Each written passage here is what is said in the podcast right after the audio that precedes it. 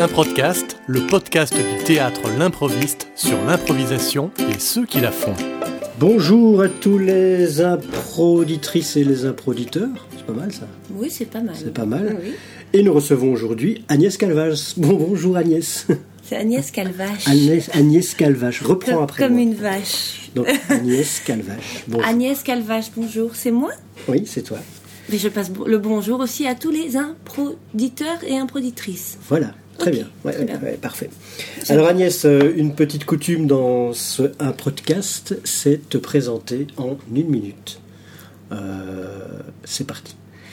Eh bien bonjour, donc je suis Agnès Calvache, je suis donc euh, improvisatrice euh, et coach formatrice en improvisation depuis maintenant 19 ans. Et je fais partie actuellement de la LIP, Ligue d'improvisation professionnelle Wallonie-Bruxelles, ainsi que de la compagnie Page Blanche, qui, qui fait des spectacles d'improvisation, mais plutôt longue forme.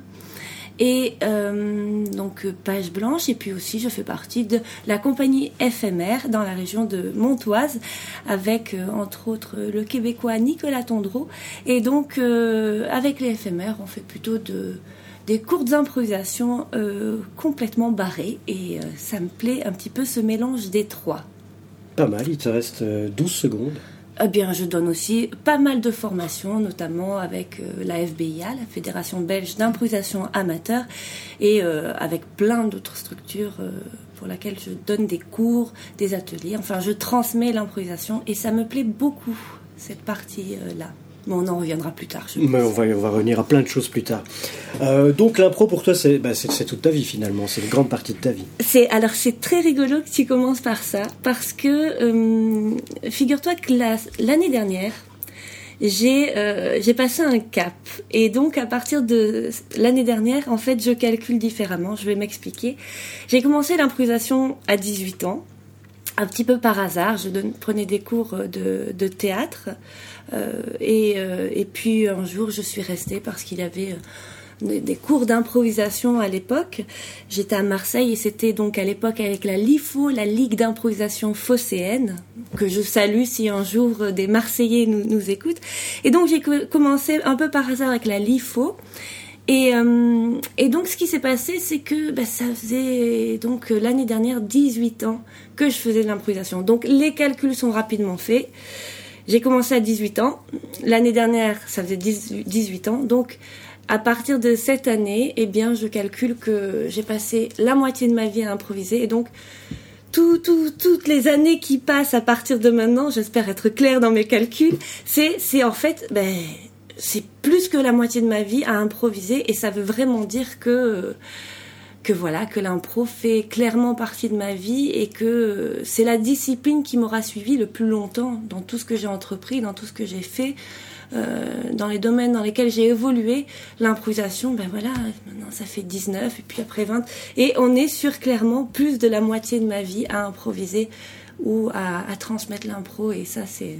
Voilà. Je sais pas si j'étais claire dans mes calculs, mais pour moi c'est mais très significatif. J'ai compris, oui, oui j'ai bien compris.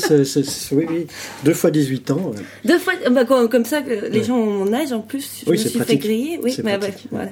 Bon, enfin bref, ça voulait illustrer vraiment ce que la moitié de ma vie euh, et au-delà à improviser.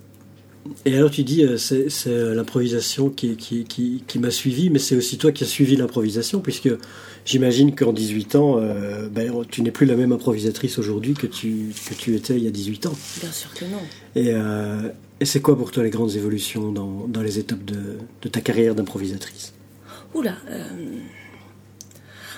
Tout d'abord, j'ai commencé l'improvisation à 18 ans et je, je dirais, comme beaucoup de, de, gens qui transmettent l'improvisation, euh, je l'ai souvent entendu et donc je vais le répéter, c'est maintenant, euh, ayant commencé assez jeune, je dirais, il faudrait tellement que l'improvisation euh, apparaisse dans, dans les programmes scolaires et même avant 18 ans, dès 12 ou 14 ans, que les, que les jeunes puissent faire de l'impro parce que ça, ça développe tellement de choses.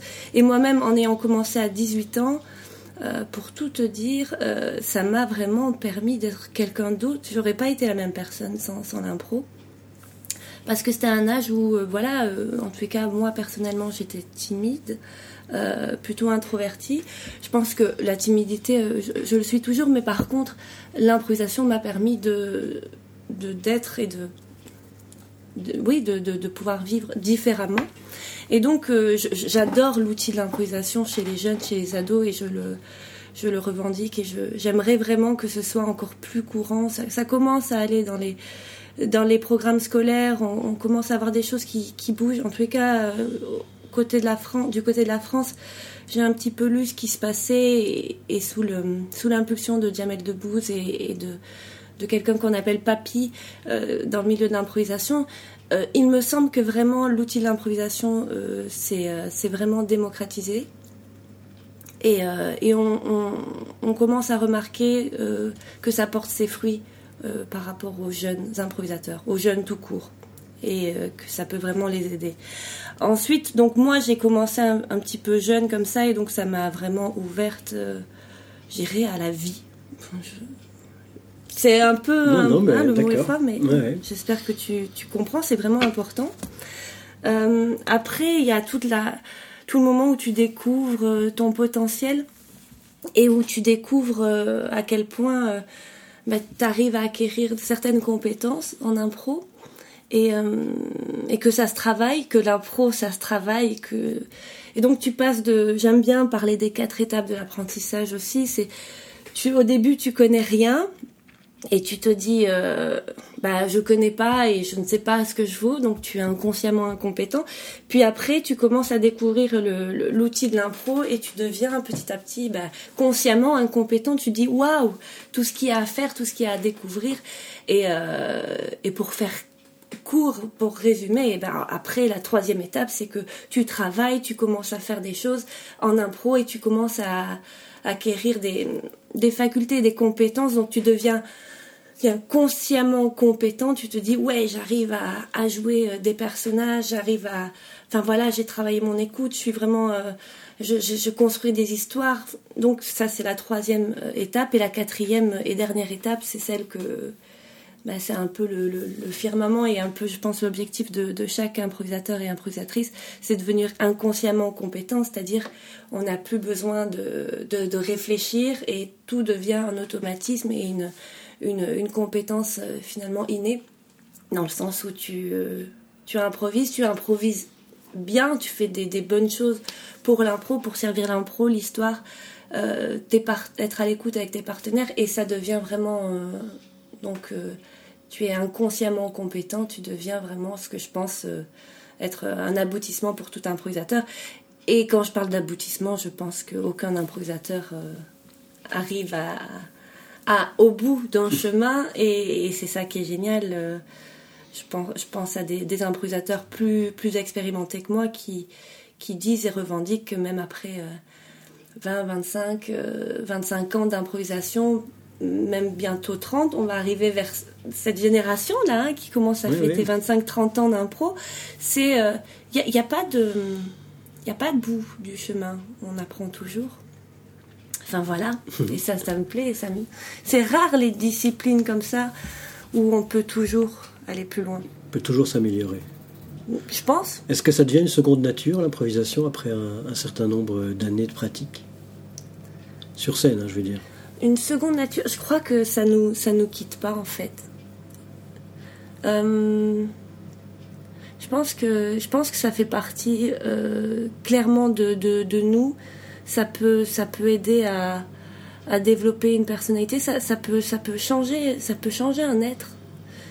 Et moi dans mon parcours tu me demandais et, je dirais que je suis enfin je suis à un niveau moi de, de, de mon impro où je, je, je, ne réfléchis plus à qu'est-ce que peut m'apporter l'impro, puisque l'impro fait partie de, de, moi, de ma vie, de, ça fait partie de mon quotidien, ça fait partie de dans ma manière d'interagir avec les gens, que ce soit mes proches ou que ce soit même un commerçant ou, quelqu'un dans la rue, il y a, une manière d'être qui, euh, qui, est le résultat finalement de, toutes ces années d'impro. Et, euh, donc oui, ça fait. Est-ce que c'est une seconde nature? Je crois que ça devient ta nature en fait. D'accord. Ça devient la première nature, carrément. Euh, non, parce que. Euh, non, bien sûr, tu n'improvises pas ta vie. Voilà, c'est ça. clairement, en plus, non. C'est si très différentes. Si on doit vraiment en plus être honnête, non, moi je ne suis pas quelqu'un qui improvise ma vie. Au contraire, je suis quelqu'un de, très. qui programme, qui organise, qui, qui est quelqu'un de très carré. Mais à l'intérieur de ça, je peux effectivement improviser. Mais on en revient à l'impro, ça se travaille. L'impro, c'est pas non plus n'importe quoi, c'est pas, ça part pas dans tous les sens. C'est, il me semble, euh, besoin d'un cadre, un cadre référentiel. Et une fois que celui-ci est installé, on peut improviser. Donc, euh, voilà. Si on, si on transcrit l'impro à la vie euh, réelle, c'est un peu la même chose. Il faut un cadre, il faut une organisation, il faut des limites.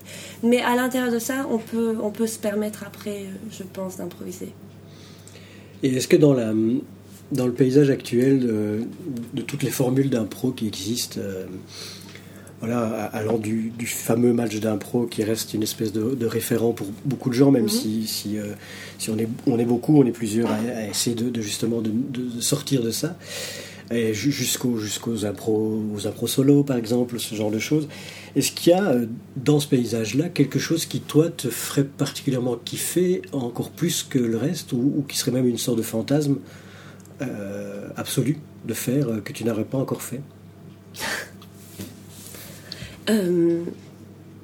Je, tiens juste à dire que tu as raison quand tu dis que beaucoup, le match d'impro, c'est à la base, et c'est beaucoup comme ça que les gens rencontrent l'improvisation, et qu'on en sort je tiens juste à dire que hum, le match d'impro, en tous les cas, euh, même si c'est peut-être plus euh, ma tasse de thé aujourd'hui à jouer, je, revendique que ça doit être quand même quelque chose qui doit, qui doit rester, puisque ça démocratise l'impro.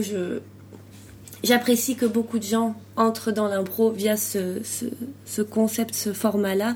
Et après, j'encourage et je, et je trouve ça bien si les gens peuvent en sortir parce qu'effectivement c'est pas une finalité en soi. C'est vraiment un des aspects de l'impro et il faut pas se cantonner. L'impro c'est le match quoi. Mais bon voilà ça existe et c'est bien que ça existe parce que ça permet euh, l'accès à l'impro au plus grand nombre. Par rapport après à, ce qui peut être fait après le match impro il y a plein de formules de de cabaret spectacle qui existent avec plus d'interaction avec le public il y a des des l'impro longue forme qui, qui, se, qui se développe, j'ai l'impression de plus en plus, mais c'est peut-être parce que moi-même je suis, euh, je suis dedans. Euh, l'impro solo, tu en parles, euh, c'est quelque chose qui, qui me faisait horriblement peur et c'était peut-être un de mes, de mes plus récents fantasmes, mais j'ai eu la chance de pouvoir faire une impro solo de, de 45 minutes donc euh, au Petit Chaperon Rouge euh, lors d'un événement, c'était en 2000, 2016 euh, ou 2017, je ne sais plus. Voilà. donc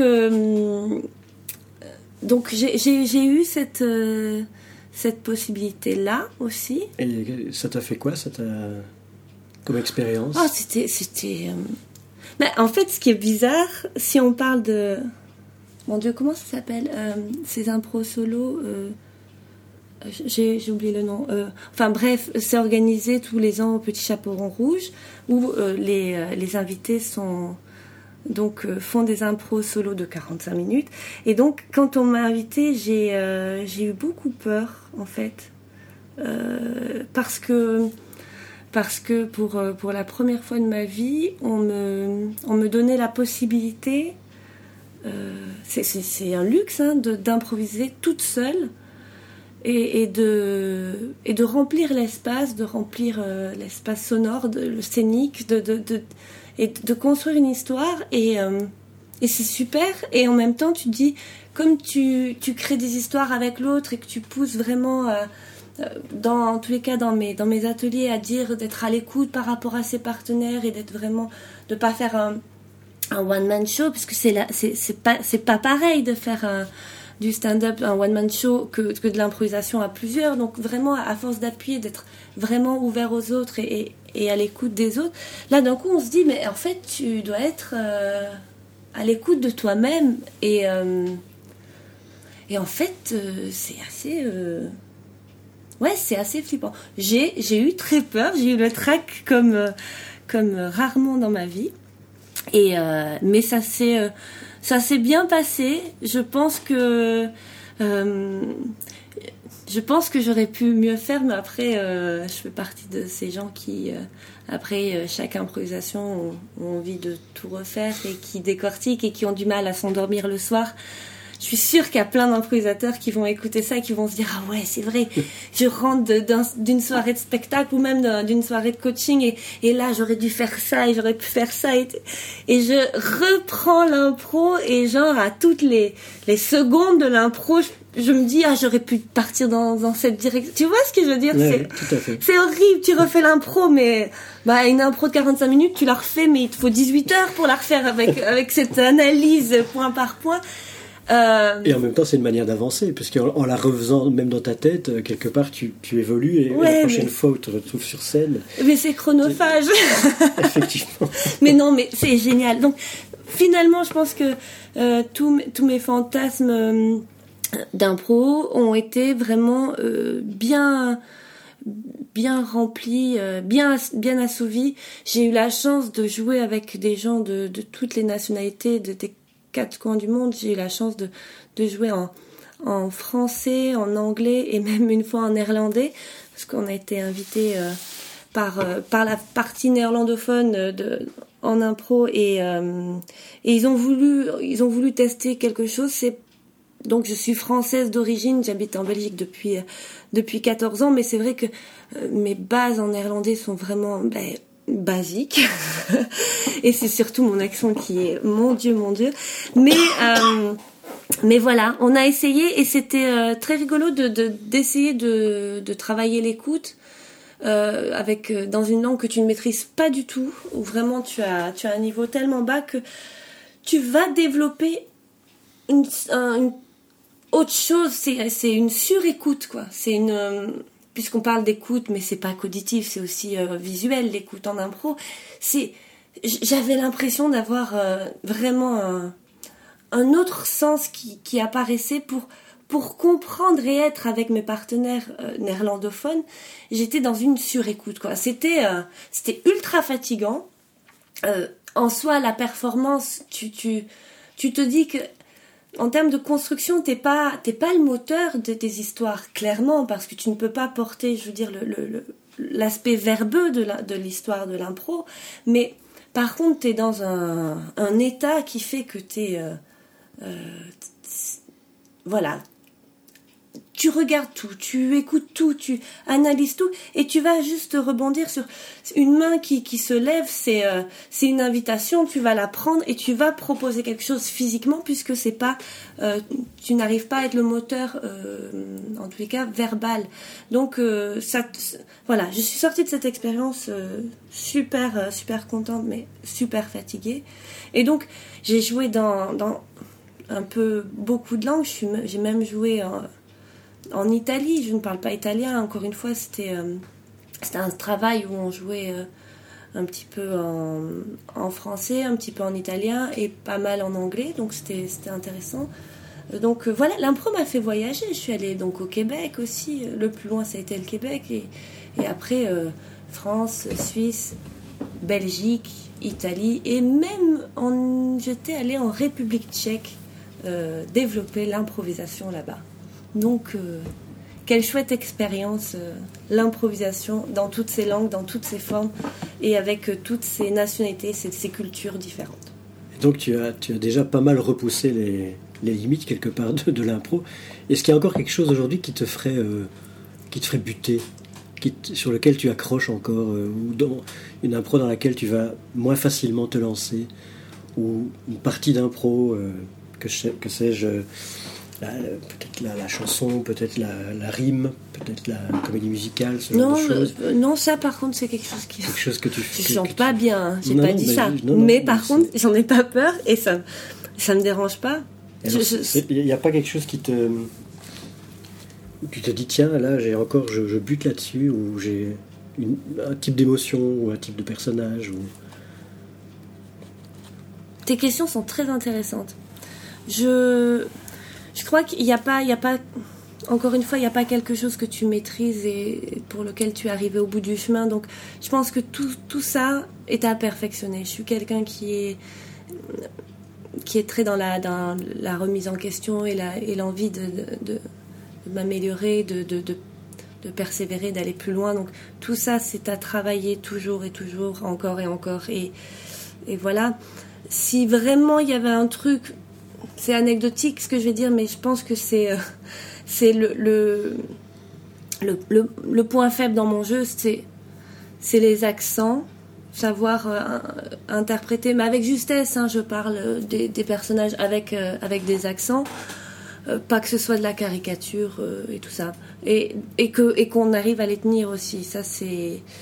J'ai un souvenir de il y a quelques années où je monte face à un, un joueur québécois qui s'appelle Richardson Zephyr et euh, pendant un mondialito à Mons et en fait euh, le la catégorie quelque part de l'impro à ce moment-là c'est de d'arriver euh, dans l'impro avec son accent et de le développer au maximum. Donc moi marseillaise d'origine, j'arrive avec un personnage on va dire pagnolesque, un univers que j'aime bien et avec un accent que je n'ai pas naturellement, mais par contre qui ne me pose pas de problème puisque je suis née là-bas et que, et que j'ai assez de références de, de, ma propre famille ou de mon entourage à l'époque pour, pour vraiment faire un accent bien appuyé, quoi, bien marseillais. Et euh, je dis ma première réplique et j'ai face à moi quelqu'un qui, euh, qui sort un accent de je ne sais pas quelle région de, de, de Québec, j'avoue, je pense que c'est la Gaspésie si je ne me trompe pas. Et donc c'est un accent québécois à au, coupé au couteau et qui, euh, qui me désarçonne complètement, ce qui fait que je n'ai pas su refaire une seule autre réplique avec un accent euh, marseillais. C'est-à-dire que j'étais complètement éponge et je... Peu importe ce que je disais, il y avait une espèce d'intonation euh, marseillo-québécoise qui, qui me venait, mais c'est... J'arrivais pas, j'arrivais pas à revenir sur mon accent...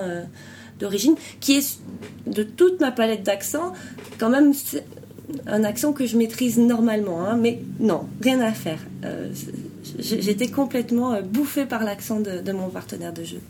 Donc euh, voilà, les accents bien assumés et, et qui soient pas, qui soient pas voilà, caricature, caricatural.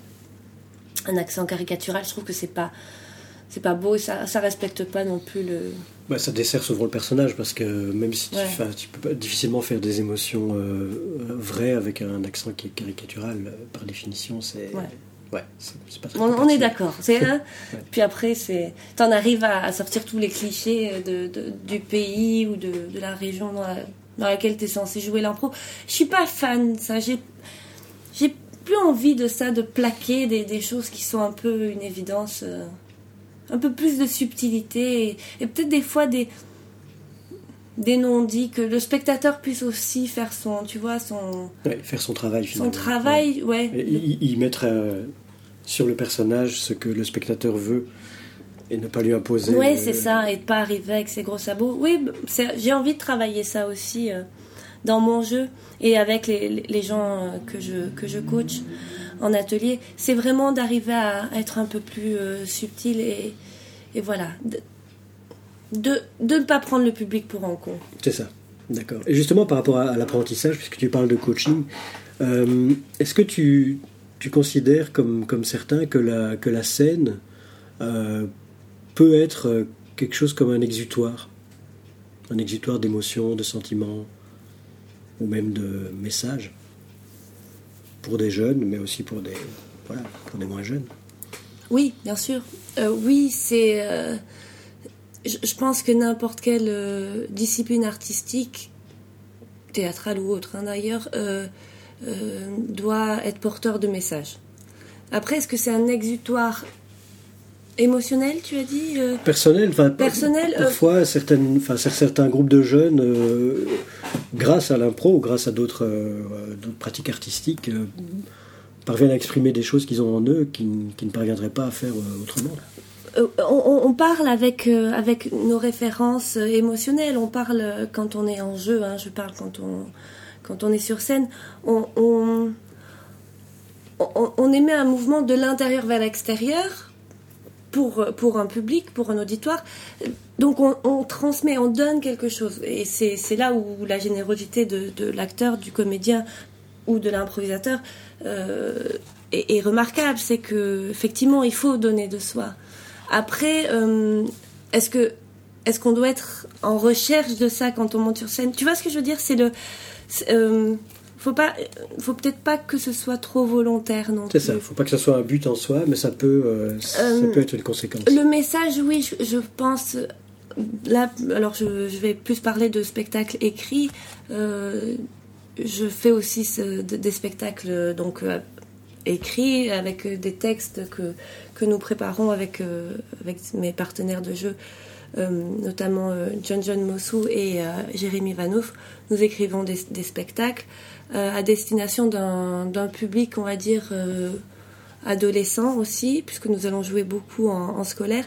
Et nous abordons des thématiques qui sont quelquefois très dures, comme euh, le racket, le harcèlement.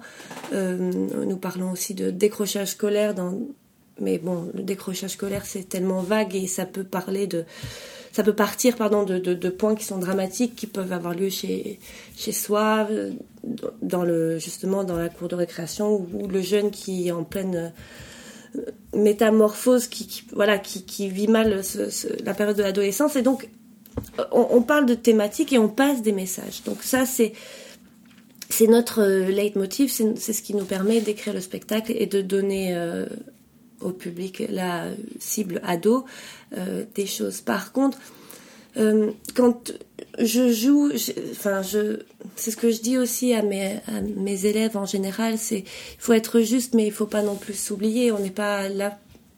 Je, je, pense pas que je, je veuille euh, faire des schizophrènes d'eux, c'est-à-dire, je veux pas qu'ils soient eux sur scène. Je veux qu'ils jouent des, des, des personnages. Et donc, les émotions qu'il dégage, je, crois que faut quand même se protéger de ça et de juste mettre une petite barrière de sécurité. De, c'est pas toi qui est, qui est sur scène, c'est pas toi qui qui vomit ta colère ou qui, qui pleure toutes les larmes de ton corps.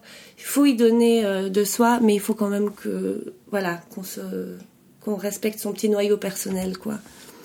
Voilà. C'est mon, mon, point de vue parce que je j'ai aussi affaire à un public de tout, de tout âge et, de, et aussi des, des jeunes improvisateurs. Quand je donne des courses, il y a des jeunes improvisateurs, des, des, des expérimentés.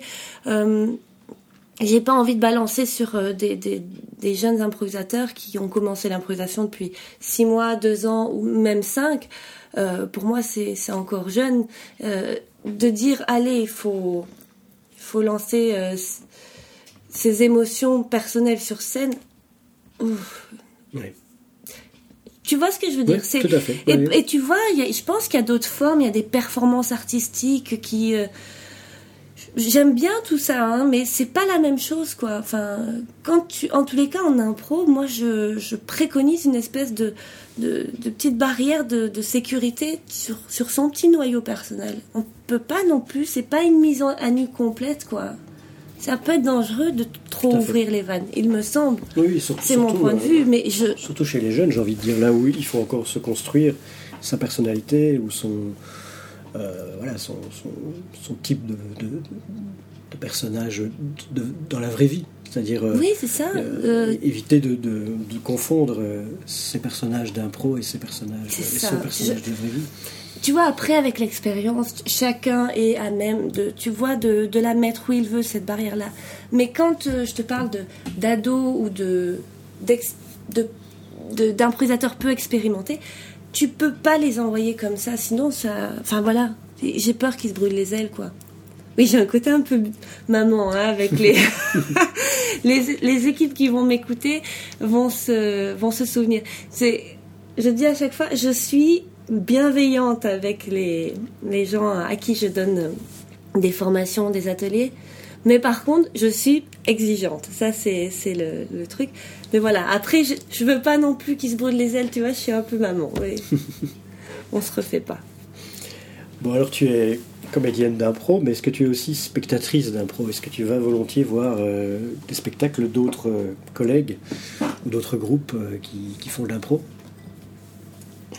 Euh, je- alors, oh là là. Tu peux dire non. Hein. Ben, je vais dire non. Enfin, je, je vais être honnête. euh, c'est pas bien, hein, mais euh, j'ai pas le temps. En fait, euh, je, j'essaie vraiment au maximum, vraiment, parce que euh, et c'est ce que je dis en plus à ceux à qui je donne des cours. Allez vous nourrir de, de- d'aller voir des d'autres choses, c'est bien aussi. Mais après. Bon, là pour l'instant, j'ai vraiment pas beaucoup de temps et quand euh, j'ai du temps libre, eh bien, j'essaie quand même de voir euh, autre chose que de l'improvisation. Mais ça fait partie aussi d'un processus de travail et ça, je, je le revendique. Je, enfin, je veux dire, aller voir une expo euh, picturale, aller voir un film au cinéma. euh, j'aime beaucoup le cinéma et j'y vais pas assez, tu vois. Donc, euh, je- tout ce qui est euh, tout ce qui est euh, bah, une, pièce de théâtre, mais justement qui soit pas de l'impro et qui soit euh, sur des thématiques. euh, Enfin, il, il faut continuer à aller se nourrir de d'autres choses et de lire des livres. Il faut, faut, faut aller chercher. La curiosité n'est pas un vilain défaut en impro. Et donc, tu vois, quand j'ai du temps libre, j'essaie d'aller me nourrir comme je peux. Et c'est vrai que je mets pas l'impro en priorité. Plus J'en ai bouffé. hein. Je- Il y a des moments dans ma vie où je te jure, j'en ai bouffé. C'était du 6 jours sur 7.